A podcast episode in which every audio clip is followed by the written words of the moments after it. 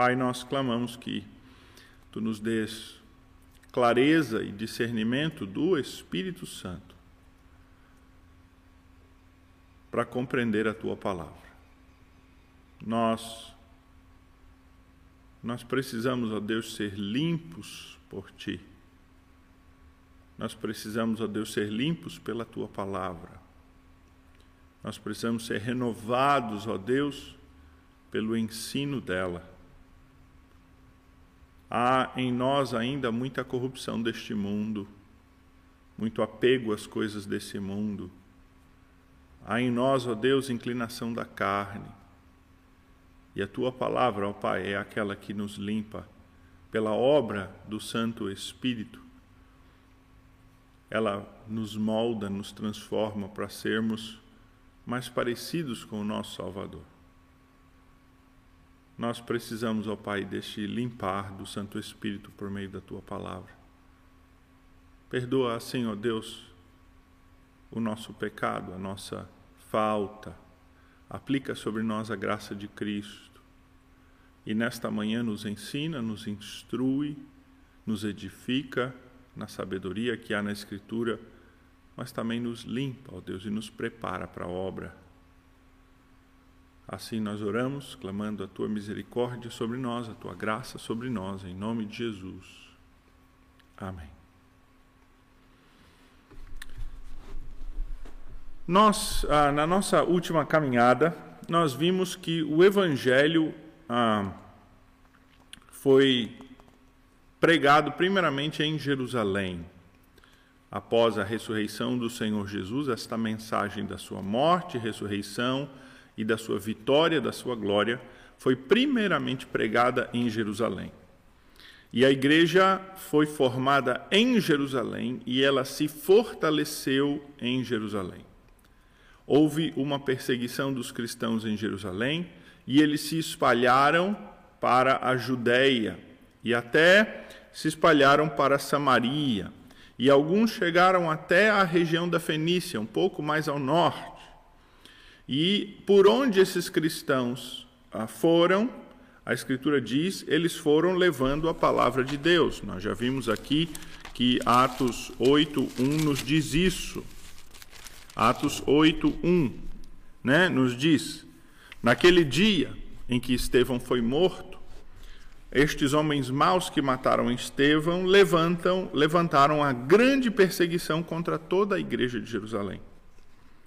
E todos, os, exceto os apóstolos, foram dispersos pelas regiões da Judéia e Samaria. Então, os cristãos, com medo da perseguição, eles, eles saíram de Jerusalém, onde era, por assim dizer, no momento a panela de pressão, ah, o, o, lugar mais ah, onde havia mais perseguição, e eles buscaram refúgio, tendo ido morar em outras regiões e regiões circunvizinhas ali, não foram muito longe, não foram necessariamente para outro país. Ah, e na medida em que eles iam avançando, ah, eles iam levando a palavra de Deus. É o que Atos 11, 19 nos diz. Veja o que Atos 11, 19. Se você está com a sua Bíblia em Atos, uh, nós vamos folhear e andar bastante em Atos, como já temos feito nos últimos estudos. Então, Atos 11, 19, o versículo bíblico diz assim: pegando aquele ponto lá de Atos 1, 8. A história de Atos 1, 8, oh, desculpa, Atos 8, 1, ela meio que ela faz uma pausa e ela conta uma série de eventos esparsos ali, e daí ela retoma basicamente a continuidade uh, mais, mais linear uh, a partir de Atos 11, uh, 19. Você pode ver que nós temos em Atos 1, 8 a, a, a, a descida do Espírito sobre os samaritanos, que é um evento realmente importantíssimo, mas depois tem o evento ah, de Filipe e o eunuco, que é um evento à parte. No capítulo 9, a conversão de Saulo, né? Ah, e depois a ressurreição de Dorcas. No capítulo 10, Cornélio, que é um outro episódio à parte. O evangelho está avançando, mas estes são eventos localizados sobre pessoas que, na verdade, estão, estão montando, digamos assim, o cenário para aquela expansão da igreja ah, mais inclusiva, mais ah, maior, né? essa expansão mais direta. E é a partir então de Atos ah, 11, 19, que um novo tema no livro de Atos começa. Então, Atos 11, 19 vai pegar aquele tema lá de Atos 8, 1. Lucas, né, que é o escritor de Atos, lá em Atos 11, 19, ele vai voltar a Atos 8, 1, vai pegar aquele tema para expandir agora e ele vai dizer assim: Então, os que foram dispersos por causa da tribulação que sobreveio a Estevão, veja, o mesmo tema lá de Atos 8:1, a morte de Estevão, diz se espalharam, a mesma coisa que ele diz lá em Atos 1. Mas aqui ele vai acrescentar um outro tema, ele vai dizer assim: até a Fenícia, Chipre e Antioquia, não anunciando a ninguém a palavra senão somente aos judeus. Então, nós já falamos disso nas últimas palestras, desse aspecto, e eu não vou ah, acrescentar mais muito daquilo que falei.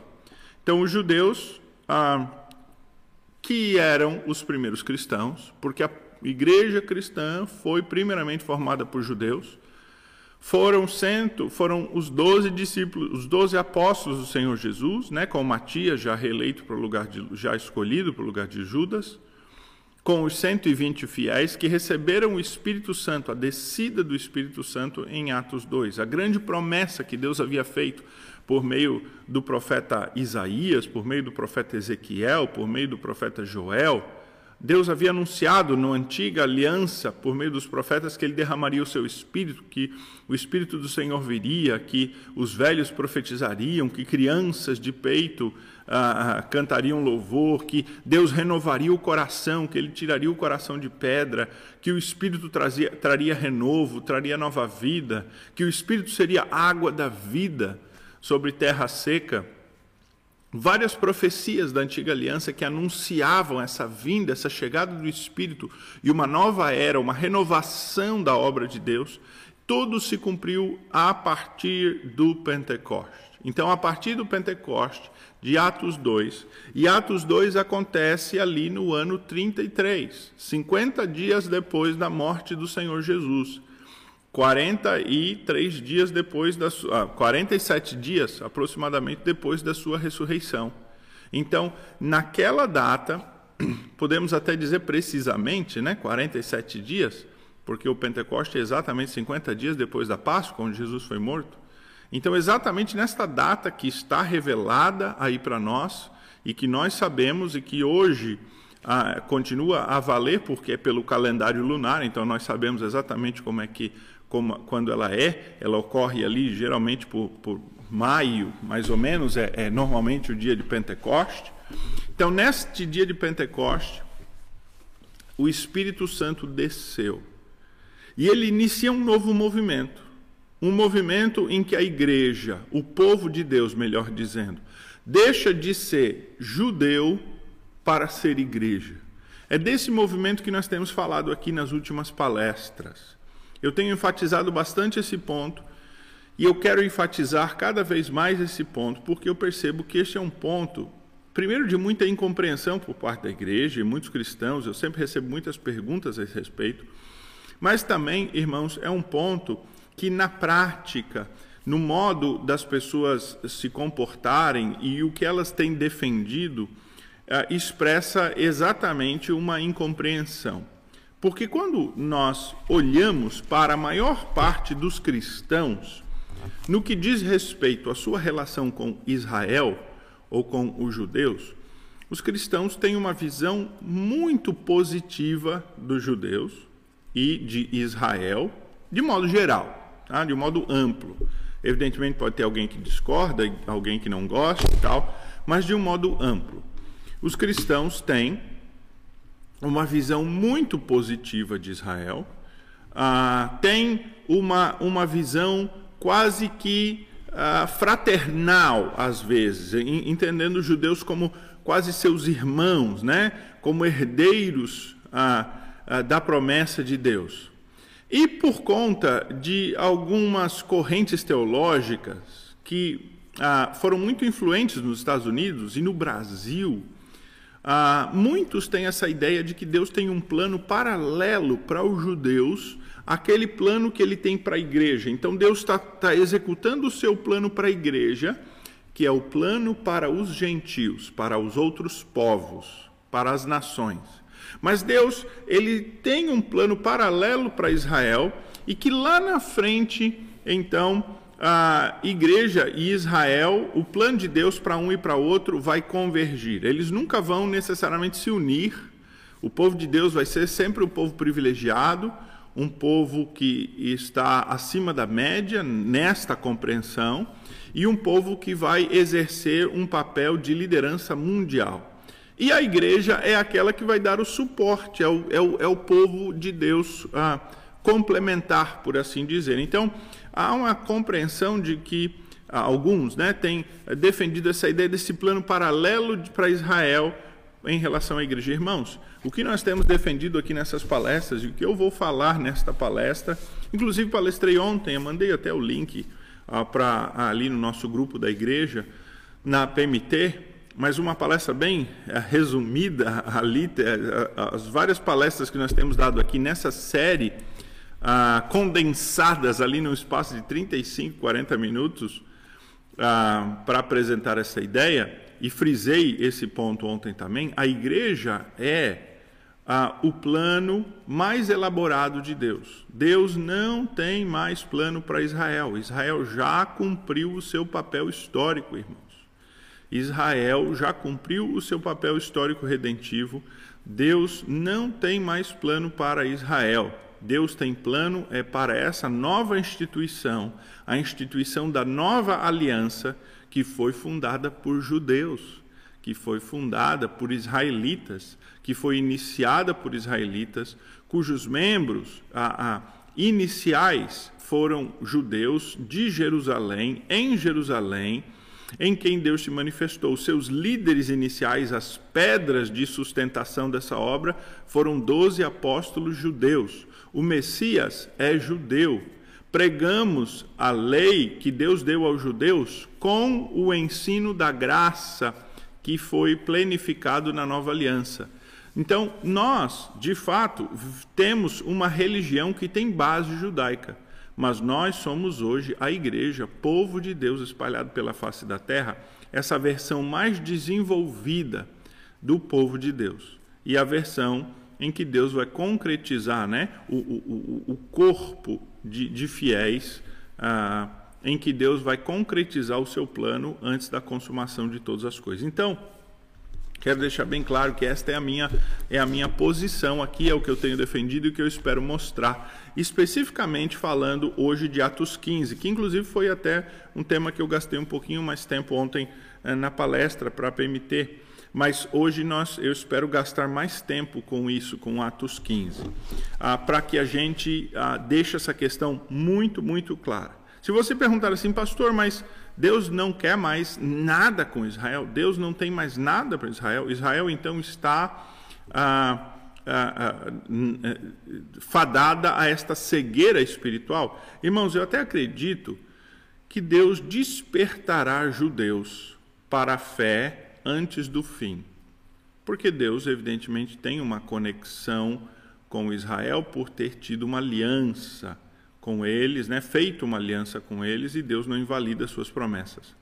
Agora, quando houver um despertamento em Israel, este plano de Deus para Israel não é diferente do plano que Deus tem para a igreja. Um judeu convertido, ele não vai ser ah, um judeu cristão ah, que vai ter uma instituição eh, separada, com promessas e propósitos separados. Um judeu convertido, ele vai entrar para a igreja e ele vai participar das promessas de Deus e do plano de Deus para a igreja. Porque a igreja é essa instituição onde não há mais distinção racial, não há mais distinção, não há homem, nem mulher, nem judeu, nem grego, nem livre, nem escravo, somos tudo, todos iguais, e tudo em Cristo somos um. A igreja é, portanto, essa instituição multiétnica, multinacional, que está espalhada pelo, por todo o globo e que continua a se espalhar e atingir aqueles que ainda não receberam a mensagem. Esta é uma função importante da igreja. A igreja precisa compreender este seu papel histórico, esse seu caráter redentivo, de continuar a alcançar aqueles que não foram alcançados.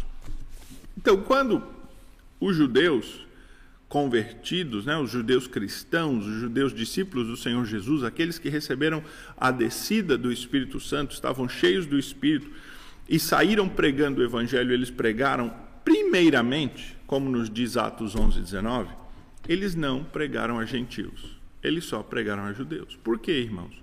Porque eles entendiam que Deus só queria papo com judeus. Deus tinha feito a promessa para Abraão, de Abraão fez um povo. Logo, Deus tinha escolhido um povo para salvar. E, na compreensão deles, esse povo era Israel, e só os israelitas então poderiam ser salvos. Sim, exatamente, só judeus poderiam ser salvos. Os demais povos estavam perdidos.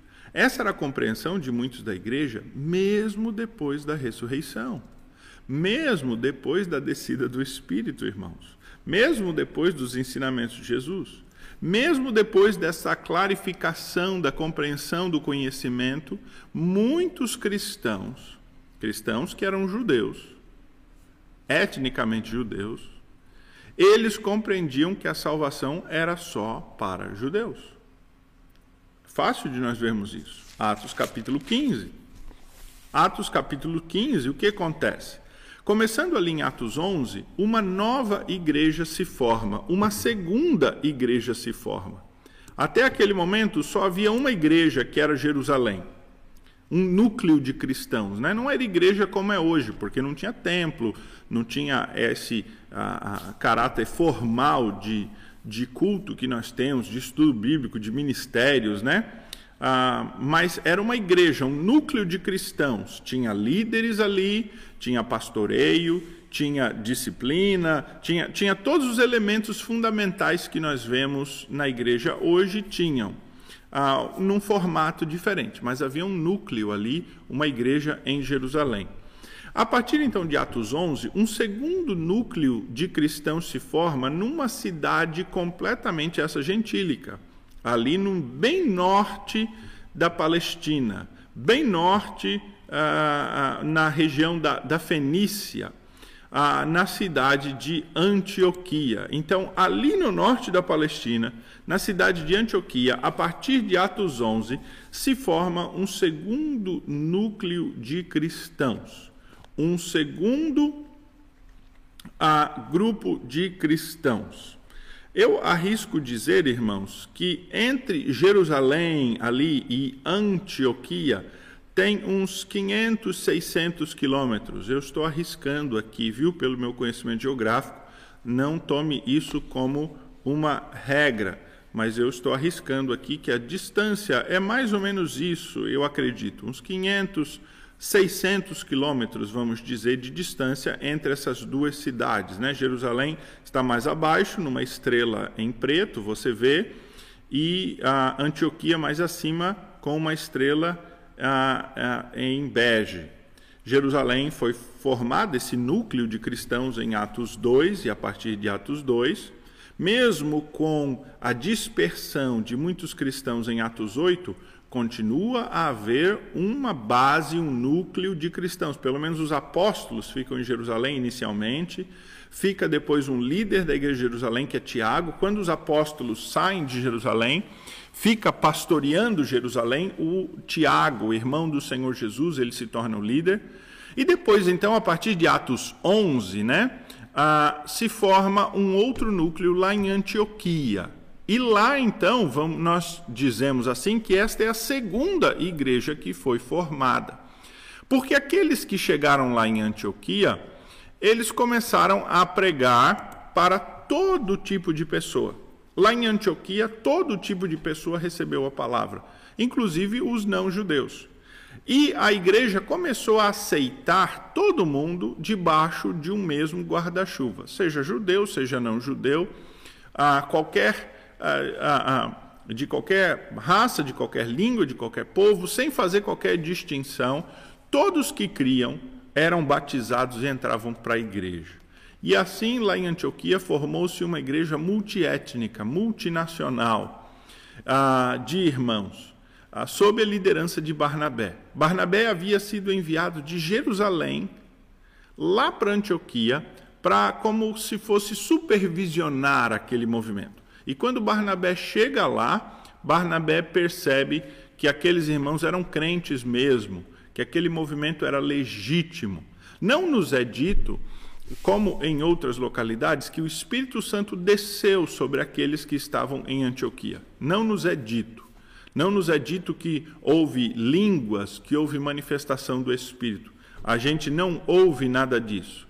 Naquele momento ali, histórico, o que nós já sabemos, veja aí por este outro mapinha, é que o Espírito Santo havia descido sobre Jerusalém em Atos 2, que o Espírito Santo havia descido lá em Samaria sobre os samaritanos em Atos 8, que o Espírito Santo havia descido sobre ah, alguns romanos na cidade de Cesareia, lá em Atos 10.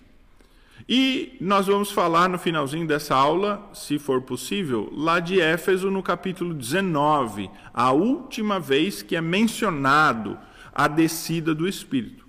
Mas em Antioquia, em Antioquia, o Espírito Santo ah, começou a fazer convertidos a partir de Atos 11.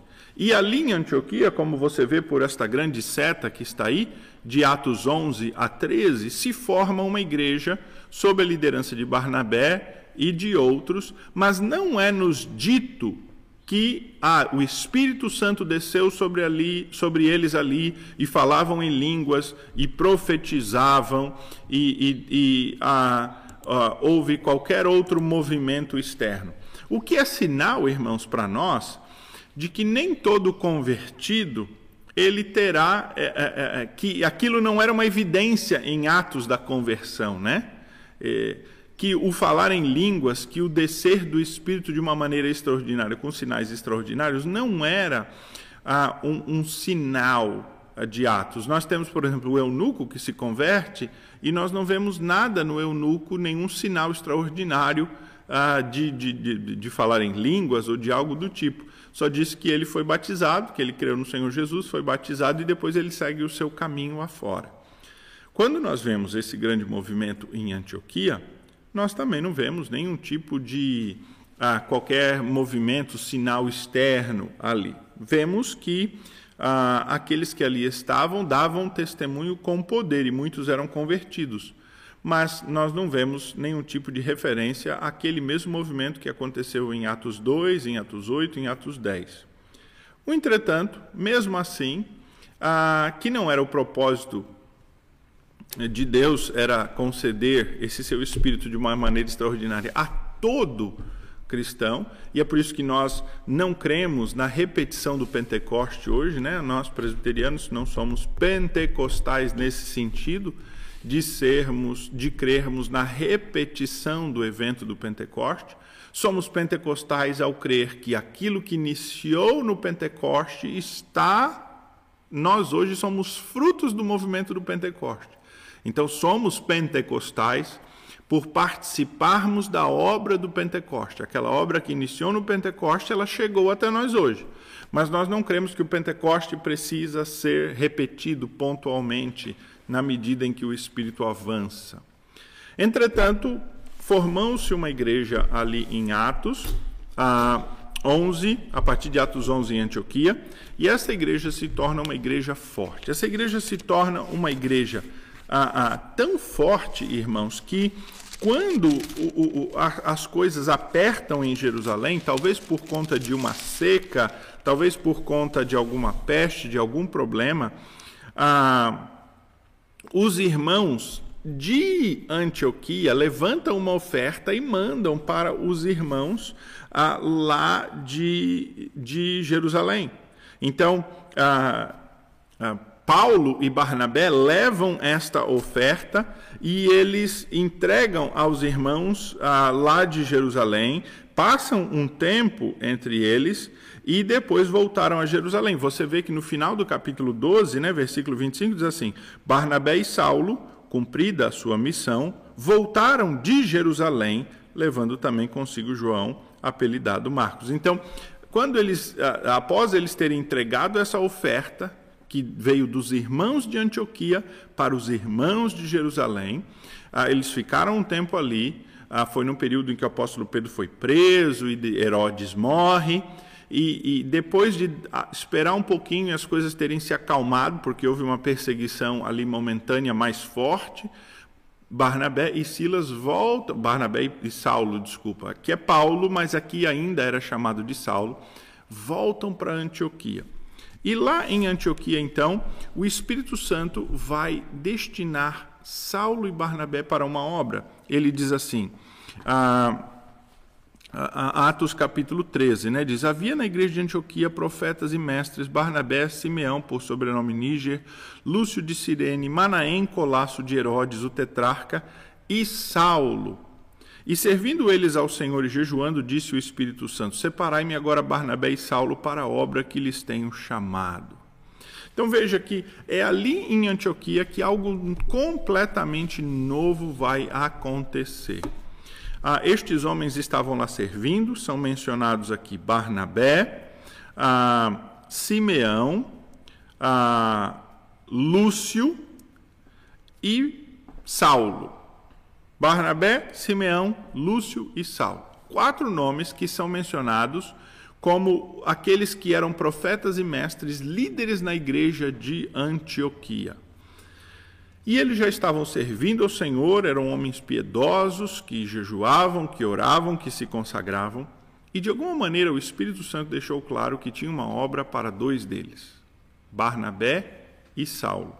O maior líder da igreja, o principal líder, Barnabé, e aquele outro recém-chegado, chamado Saulo, que era novo, meio desconhecido aqui, não tinha grande influência, nem grande fama, conhecimento. Paulo, nesta época, é bem, ah, ah, bem no início da sua carreira. Ele já havia sido convertido há alguns anos. Atos 9 acontece uns cinco anos antes, pelo menos uns cinco anos antes, cinco para seis anos antes. Então, Saulo já não era mais um neófito, um novo convertido, mas logo após a sua conversão, ele se afastou por um tempo, porque o seu nome estava muito em evidência, ele estava sendo perseguido, e ele mesmo foi estudar, foi se preparar. O Senhor Jesus ah, se encontrou com ele, lhe deu visões, lhe deu conhecimento da palavra de Deus. Paulo gasta um período ali de, de seminário, né, de faculdade, vamos dizer assim, de estudo, de preparo. E agora, uns cinco, mais de cinco anos depois da sua conversão, ele vem, ele compõe essa equipe de líderes de Antioquia pelo chamado de Barnabé, foi Barnabé que foi lá buscá-lo, e quando Barnabé o traz, Paulo se engaja então logo diretamente na liderança de, da obra em Antioquia. E a palavra de Deus nos diz que um novo movimento começa e começa pela obra do Espírito. Não eram os homens que estavam reunidos lá em Antioquia e eles falaram assim: Nossa, ah, quem sabe a gente não faz uma coisa que tive uma ideia. A Escritura diz que foi diretamente obra do Espírito Santo de Deus. E o Espírito Santo diz: Separai-me Barnabé e Saulo para obra que os tenho chamado, para um trabalho, para uma tarefa que os tenho chamado. Até esse momento, irmãos, esta tarefa ninguém tinha desempenhado. Até este momento, ninguém tinha desempenhado esta tarefa que o Espírito Santo incumbiria a estes dois homens para abrirem o caminho. Que tarefa era esta? Era a tarefa de sair pregando itinerante em toda e qualquer cidade, para toda e qualquer pessoa. O que nós vimos é que até aqui, até Atos, ah, capítulo de número 13, a igreja, ela tinha crescido entre os judeus. E quando os judeus pregavam, os judeus cristãos, né, convertidos ao cristianismo, eles pregavam, eles pregavam a outros judeus. Aqui em Antioquia foi onde primeiramente surgiu algo novo. Alguns gentios se converteram e eles formaram a igreja. E é dali de Antioquia então que o Espírito vai dirigir a fazer este envio de missionários. Nós podemos dizer então que, a, a, a por assim dizer, a, a, tarefa formal, né, a formalização ah, de missões ocorre em Atos 13, que é quando Deus, primeiramente, pelo Espírito Santo, separa dois homens para eles irem. O que acontecia até aqui é que, ah, na medida em que ah, os cristãos eles iam morando numa cidade, se mudando para outra, eles iam pregando e a igreja ia crescendo. Este é um crescimento mais orgânico. Não é um crescimento, vamos dizer assim, de propósito missionário intencional. Claro, já era missionário, já era missão, nós incluímos isso como parte da missão, mas isso seria mais aquilo que nós chamamos de evangelismo, né? de evangelização. Né? Na medida em que os cristãos estavam aqui, eles evangelizavam o seu bairro, eles pregavam aqui para o seu bairro, eles, eles procuravam influenciar seus vizinhos, influenciar seus conhecidos. Na medida em que eles avançavam, ah, eles faziam isso. Ah, mas agora começa uma obra distinta. Esta obra de separar alguém e a igreja dar o suporte, enviar este para ir lá para um lugar estranho, onde não há nenhum cristão, numa cidade em que eles são os únicos cristãos, para ali eles pregarem o evangelho e aí sim deixarem um núcleo de cristãos convertidos, ah, bem instruídos, bem preparados para continuarem a obra ali naquela cidade. Esta era a obra que o Espírito Santo tinha para Barnabé e Saulo. E a Escritura diz que, mesmo tendo chamado a Barnabé e Saulo, eles ainda gastaram um tempo jejuando e orando. Olha que coisa interessante. Eles não, ah, ah compreendendo que o Espírito tinha chamado, eles se lançaram à obra logo de início. Mesmo o Espírito tendo confirmado já que seriam eles que iriam, ah, Barnabé e Saulo, eles ah, gastam mais um tempo em jejum e oração. Jejum e oração. Antes de ir, mesmo com a confirmação do Espírito, eles gastam tempo de jejum e oração. E algo muito importante acontece. É que a igreja compreende, a igreja de Antioquia, ela compreende o seu papel como instituição que envia. A igreja tem uma participação, irmãos, fundamental naqueles a quem ela envia. E a igreja, então, ela impõe as mãos sobre Paulo e Barnabé, né? Ela impõe as suas mãos sobre Paulo e Barnabé. E ao impor as mãos, né, colocar a mão sobre a cabeça, esse é o sentido, né? De Paulo e Barnabé, a igreja está dando a eles autoridade e a igreja está se colocando como responsável por esse envio. Irmãos, o missionário, ele não é um franco atirador, ele não é um aventureiro. O missionário não pode ser alguém que quer ir e vai por conta própria e diz assim: Ah, eu vou fazer missões. Deus me chamou, Ele está colocando no meu coração. E alguém que então sai pelo mundo e vai. O missionário é alguém que tem que ter este sentido de chamado, de vocação e de preparo, e isso é fundamental. Se alguém não tem isso, não é missionário. Então, missões é só para alguns, não é para todos. Tem que ter esse chamado que o Espírito Santo deu aqui a Barnabé e a Paulo e a Saulo. E hoje o Espírito continua a despertar pessoas para isso, talvez de uma maneira diferente, como fez com Barnabé e Saulo, mas continua a despertar pessoas. Ah, e essas pessoas precisam, como Barnabé e Saulo, ainda assim se consagrarem, se prepararem. E estas pessoas precisam do, da bênção da igreja a igreja precisa dar o apoio aos missionários. A nossa igreja, nossa igreja sede, né, nossa congregação, apoia alguns missionários. E nós temos o privilégio de ter uma irmã missionária da nossa igreja, né? Na nossa igreja. E nós temos a grande, a, o grande privilégio de participar nessa obra dela. Mas essa obra é nossa, não é dela. Quando ela está lá, distante, do outro lado do mundo, pregando o Evangelho, ah, ela está fazendo em nosso nome, no nome da igreja. Somos eu e você que estamos participando dessa obra lá. Ela está lá com a autorização, a bênção, a aprovação e o suporte da igreja. Deus não me chamou para ir, não chamou você para ir, mas chamou aquela irmã para ir. Agora, quando ele chama aquela irmã para ir, ele não está chamando para ela ir como, como no seu próprio nome, né? Ele está chamando ela para ir em nosso nome, como igreja, como povo de Deus. E uma vez que a liderança da nossa igreja, o conselho, os pastores, viram nesta pessoa realmente uma vocação e a enviaram para lá, depois de ter o preparo e tudo mais, aquela irmã ela está autorizada pregando o evangelho. Então, o missionário, ele é realmente este essa pessoa que cumpre este papel, este caráter ah, de ir de uma maneira autorizada, de uma maneira ah, legitimada, legítima pela igreja. Né? Ele tem o selo da igreja, ele vai com a igreja. E é isso que acontece. O texto bíblico diz assim que a igreja ah, ah, impôs sobre eles as mãos e os despediram, né? e os enviou. E o versículo 4 de Atos 13 diz que Paulo, então, e, e eh, Barnabé e Saulo, enviados, pois, pelo Espírito Santo, desceram a Seleucida, navegaram para Chipre, e aí então começam as famosas viagens missionárias. A partir desse ponto de Atos 13,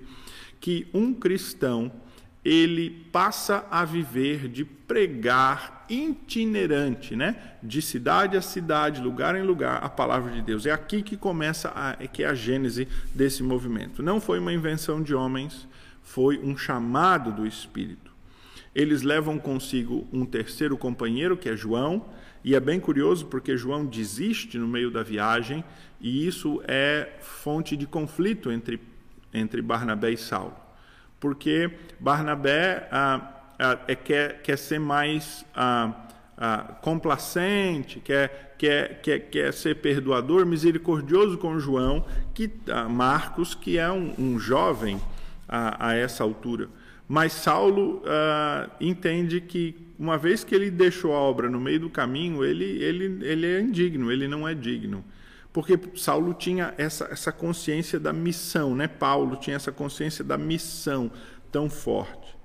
E o que nós vemos, então, é que ah, após terem feito esta obra, né? E, e, e após terem ah, ah, ah passado por várias cidades, as cidades da Ásia Menor, a Paulo e Silas, Barnabé e Silas, melhor dizendo, retornaram ah, para Antioquia. Eles retornam para Antioquia e eles então dão um relatório aos irmãos de Antioquia sobre como as coisas estavam. Ah, você vê em Atos ah, de número ah, capítulo 14 que após terem, né, Atos 13 e 14 relatam a viagem de Barnabé e Saulo, esta primeira viagem em que eles foram. E então a, a, Atos 14, no finalzinho de Atos 14, diz assim, versículo 25 de Atos 14. E tendo anunciado, está falando de Barnabé e Saulo, que agora já é chamado de Paulo, ele já trocou o seu nome. Nesta primeira viagem é onde o seu nome é trocado de Saulo para Paulo. Agora ele se torna Paulo, né? Barnabé e, e Paulo. Então diz assim: E tendo anunciado a palavra de Deus em Perge, desceram para Atália e dali navegaram para Antioquia, onde tinham sido recomendados a graça de Deus para a obra que haviam cumprido. Então está dizendo, olha, eles pregaram a palavra nesse lugar e navegaram, chegando a Antioquia, onde tinham sido recomendados a graça de Deus. Ou seja, eles voltaram para Antioquia que os tinha enviado, né? Que onde eles tinham sido autorizados a ir, né? Ah, e vieram para falar desta obra que já haviam cumprido, diz o versículo bíblico. Aí o versículo 27 de Atos 14 diz: Ali chegados, reunida a igreja, relataram quantas coisas Deus fizera por meio deles e como abrira aos gentios a porta da fé, e permaneceram não pouco tempo com os discípulos. Então, Barnabé e Saulo, após completarem uma primeira rota missionária, passando por várias cidades, pregando, deixando ali convertidos um núcleo, eles retornam para o lugar que os enviou para prestar relatório. Sim, eles vêm prestar relatório, porque a igreja que envia e a igreja que é responsável. O missionário, é, ele não faz as coisas da sua cabeça, né? ele cumpre a missão dentro da obra, da tarefa da igreja, como ele está lá como representante da igreja. E ele então dá relatório, ele presta, ele vem, até porque esse relatório ele não é para fim de cobrança, esse relatório é para fins de edificação. Quando o missionário ele conta, né, das suas vivências, da sua história, do que Deus fez e das coisas pelas quais ele passou, ah, ele sempre edifica a igreja. Como é bom, né, nós eh, termos sempre os missionários vindo e relatando. Inclusive é o nosso propósito que nessa semana a, a gente, na, na quinta-feira, a gente faça uma entrevista com o missionário. É o meu propósito. Eu estou ajeitando ainda e vou dizer aos irmãos. Mas na próxima palestra será uma palestra em que parte dela nós teremos uma entrevista com um missionário que está no campo, ah, perguntando a ele algumas coisas, sabendo como está. Mas isso nós ainda estamos organizando. Porque é sempre bom ouvir o relatório dos missionários. Então, Paulo e Silas, desculpa, Barnabé e, e Paulo retornado dessa primeira viagem missionária, a primeira viagem missionária que já existiu na história da igreja, do cristianismo, eles retornam para uh, Antioquia e prestam relatório. E eles ficam ali em Antioquia, a igreja de Antioquia está crescendo. Agora a igreja de Antioquia é uma igreja forte, é uma igreja vibrante, é uma igreja que envia missionários, é uma igreja que manda oferta para Jerusalém, é uma igreja forte. E aí então, alguns. Ah, ah, irmãos, uma espécie de uma comitiva, né, vamos dizer assim, um ônibus, né, fretaram um ônibus lá em Jerusalém, e este ônibus então vem de Jerusalém a Antioquia. Estamos aqui entre aspas, viu? Ah, você entende essa linguagem como a gente faz aqui na, na igreja, né? Para ter um momento de edificação com Antioquia, mas também para ver o que está acontecendo lá em Antioquia. Então vem um grupo de irmãos lá de Jerusalém a, a Antioquia. Alguns acham que este grupo de irmãos já veio com segundas intenções. Uh, outros acham que eles vieram para confraternização, para edificação. Nós não sabemos. Mas o que nós sabemos, o texto bíblico nos diz que em Atos 15, capítulo 15 de Atos, versículo 1, ele diz assim: Alguns indivíduos que desceram da Judéia ensinavam aos irmãos se não vos circuncidardes segundo o costume de Moisés, não podeis ser salvos. Veja, irmãos, esta afirmação grave e esta afirmação radical que alguns fazem aqui aos ah, irmãos lá de Antioquia. Então, alguns cristãos, cristãos judeus, que faziam parte da igreja original, da primeira igreja, da igreja lá de Jerusalém, eles foram a Antioquia para ver como é que estava a igreja lá. E lá eles começaram a ensinar e a pregar e a defender que ah, os cristãos de Antioquia eles precisavam ser circuncidados. Por que, que eles precisavam ser circuncidados? Porque se eles não se circuncidarem, eles não eram, não seriam salvos. Eles precisavam crer no Senhor Jesus e ser batizados, mas eles também precisavam da circuncisão. A circuncisão era um elemento fundamental para a salvação. Vamos dizer assim, um dos pilares que sustentava a salvação era a circuncisão. Também a fé, aí o batismo e também a circuncisão. Por que, que eles entendiam que a circuncisão era um elemento fundamental para a salvação? Porque os judeus, eles não entendiam que um gentil, ah, vivendo como um gentil, né, um, um, um homem de outra ah, nacionalidade, que, que falava outra língua, que tinha outros costumes, que nunca conheceu a palavra de Deus antes e que não segue a palavra de Deus, somente pela fé, dizendo assim: Ah, eu creio em Jesus como Salvador, ele podia ser salvo. Esses cristãos judeus, eles acreditavam que você tinha que fazer algo além da fé para mostrar pra, como fundamento para a salvação. E isto era, você precisava se tornar judeu. Então, primeiro você se converte ao judaísmo, adotando a circuncisão, e a circuncisão não vinha ela sozinha. Uma vez que você se circuncida e se torna judeu, você passa a se vestir como judeu. O judeu tinha uma norma de vestimenta que vinha da lei de Moisés. O judeu tinha uma norma de alimentação, né? tanto antes da alimentação com um, rituais de, de limpeza e purificação, quanto o tipo de alimento que ele comia, e vários alimentos eram, eram restritos, né? não tinha bacon em Israel, né? nós brincamos sempre, não podia comer carne de porco. Então, ah, o que estes irmãos estão dizendo para os crentes de Antioquia é: que bom, vocês creram na palavra de Deus, vocês ah, creram na pregação do Evangelho, na morte e ressurreição de Jesus. Excelente, muito bom. Só falta para vocês uma coisa: se circuncidar. Eles estavam colocando, na verdade, irmãos, o se tornar judeu como algo mais importante para a salvação do que a fé. Mais importante para a salvação do que a fé.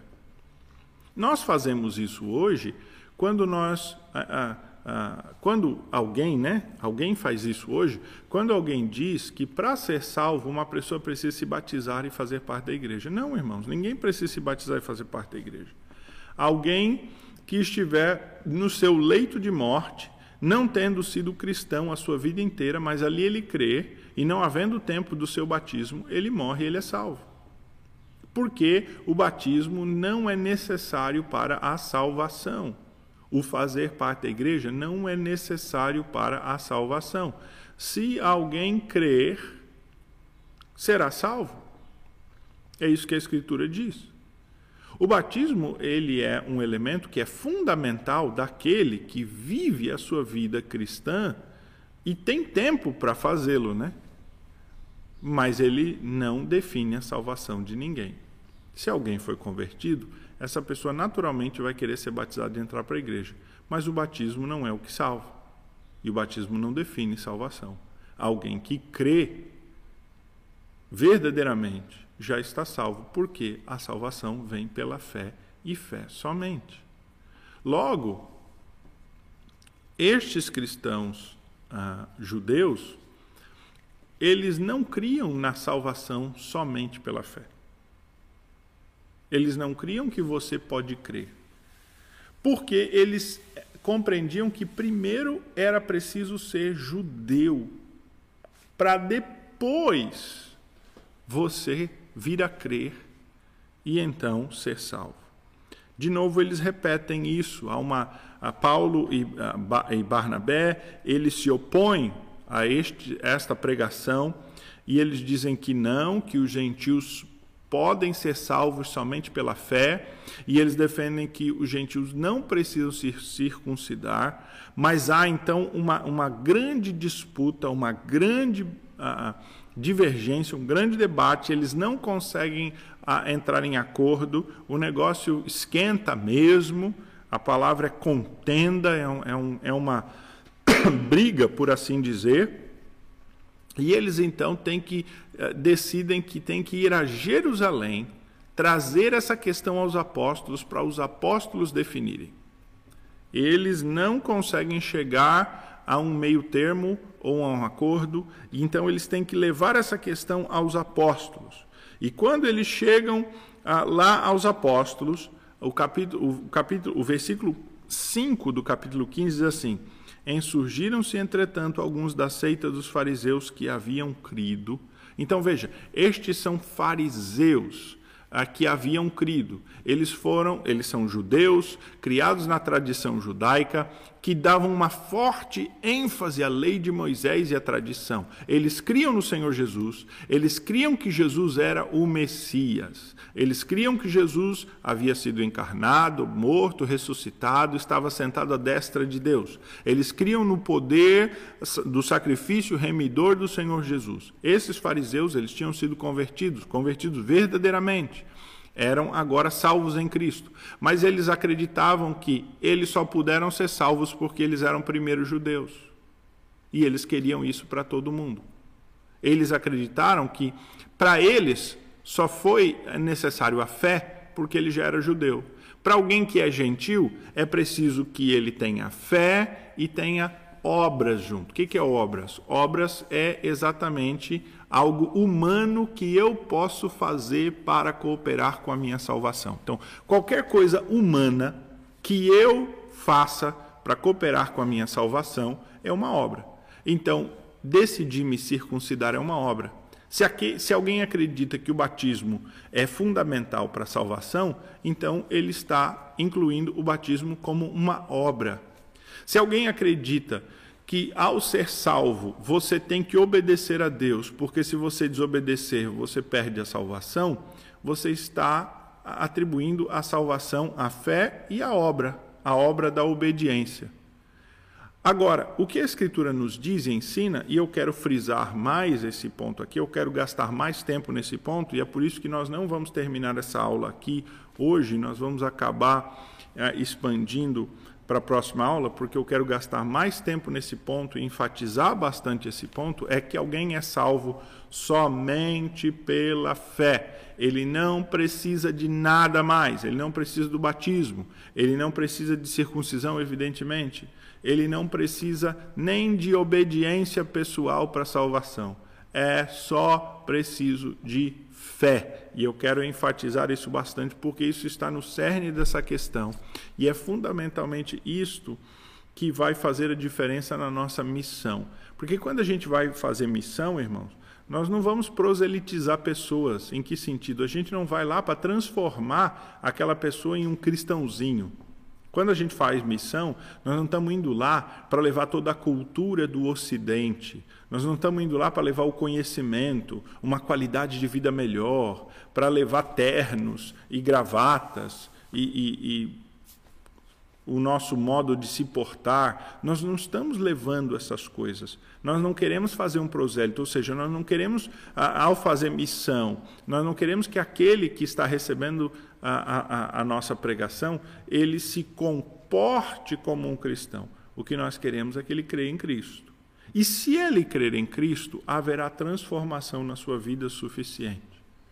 Então, se um brasileiro sai daqui e vai fazer missões na África, e digamos que ele entre ah, pela floresta africana lá dentro e pregue a uma tribo bastante isolada que é, é, é lá meio seminua e tal, ah, se ele conseguir convencê-los a usar terno, então ele considera a sua obra completa, a sua obra bem feita. Se ele considerá-los, ah, ah, pode considerá-los assim salvos e convertidos? Evidentemente que não. Evidentemente que nossa tarefa não é ir lá para levar terno, nem calça, nem camisa, ou água potável, ou o que quer que seja. Nossa tarefa missionária é levar a salvação pela fé. Evidentemente que, na medida em que nós pudermos levar todo o restante e for aceitável a eles, e for melhorar a sua qualidade de vida, nós vamos fazê-lo por misericórdia, por graça, mas nós não vamos ah, levar isso como carro-chefe porque a, a, não, um homem não precisa fazer nada, uma mulher não precisa fazer nada, ela só precisa crer de todo o seu coração, se arrepender e crer, e ela está salva. É salvação somente pela fé, é graça de Deus. Você só precisa de graça de Deus. Se você se converteu ao Senhor Jesus, se você creu no Senhor Jesus e, e neste período da pandemia né, não foi possível ser batizado, você está salvo, você não precisa ter dúvida nenhuma. Você creu no Senhor Jesus, mas ainda não teve a oportunidade daquele dia grandioso do batismo, de entrar para a membresia da igreja, de fazer parte do cristianismo de uma maneira mais, mais formal, ah, ah, mais ah, com compromisso real. Ah, não importa, o que importa é a sua fé e a sua salvação. Agora, que a nossa vida sobre a terra ela precisa ser vivida na presença de Deus. Isso inclui ser batizado e fazer parte da igreja, isso não é dúvida. Mas para a salvação não é necessário. O que estes irmãos aqui, voltando a Atos 15, estão dizendo, Atos 15, 5 diz: é necessário circuncidá-los, ou seja, é necessário a circuncisão, senão vocês não são salvos. Vocês creram, ótimo, beleza. Agora, para efetivar a salvação de vocês, é preciso ah, circuncidá-los. É preciso circuncidá-los. É mais ou menos assim, uma vez ah, foi um, vendedor, há muito tempo atrás, eu era um jovem ainda, foi o um vendedor lá na casa do meu pai, querer vender um, curso de inglês. E, eu tinha recebido na escola um, negocinho assim, ah, um papelzinho, né, um folder falando do curso de inglês gratuito e tal e aí você ligava lá e tal, e o vendedor vinha lá em casa. Aí ele vinha, trazia todo o material, mostrava o curso de inglês, inglês, né? Os livros, muito coloridos, muito bonitos, né? Cheirando a novo, aquela, aquela coisa, ó, aqui, o método revolucionário pregava, pregava, né? Ali o, todo o seu curso, e aí era tudo de graça tudo de graça. O curso era de graça e tal, era de graça e tal, porque eu tinha recebido né, um bônus lá na, na escola, né, com aquele folderzinho que eu recebi, tudo de graça, tudo de graça. Então, o senhor quer o curso? Quer o curso? Ah, muito bem, muito bem. Só tem uma taxa de matrícula. Só tem a taxa de matrícula. O curso todo é de graça. O curso todo é de graça. Só tem a taxa de matrícula. Ah, essa taxa de matrícula ela é um pouco alta por causa do processo e tal, mas aí o seguinte, o senhor parcela essa taxa de matrícula em até 10 vezes. Então imagina só, só, só tinha taxa de matrícula. Só que a taxa de matrícula ela dava, sei lá, o que seria uns, sei lá, vou chutar aqui uns mil reais. Mas aí você parcela em 10 vezes de 100 e, e só tem essa taxa de matrícula. Não tem mensalidade. que esquema, não é verdade? É, você já sabe do que eu estou falando aqui. É claro, é tudo de graça, é tudo de graça, é de graça, só tem que pagar matrícula. É mais ou menos assim que é a pregação desses judeus aqui. Não, você é salvo pela fé, se você crê em Jesus, ele é o Senhor da sua vida e tal, só tem que se circuncidar. Só circuncida e você vai ser salvo. Mas, de resto, não tem problema. Você é salvo pela sua fé, a sua fé é válida, muito boa, sua vida moral é, é, válida, a transformação da sua vida, os pecados que você deixou, tudo válido, muito bom, excelente. Mas precisa da circuncisão.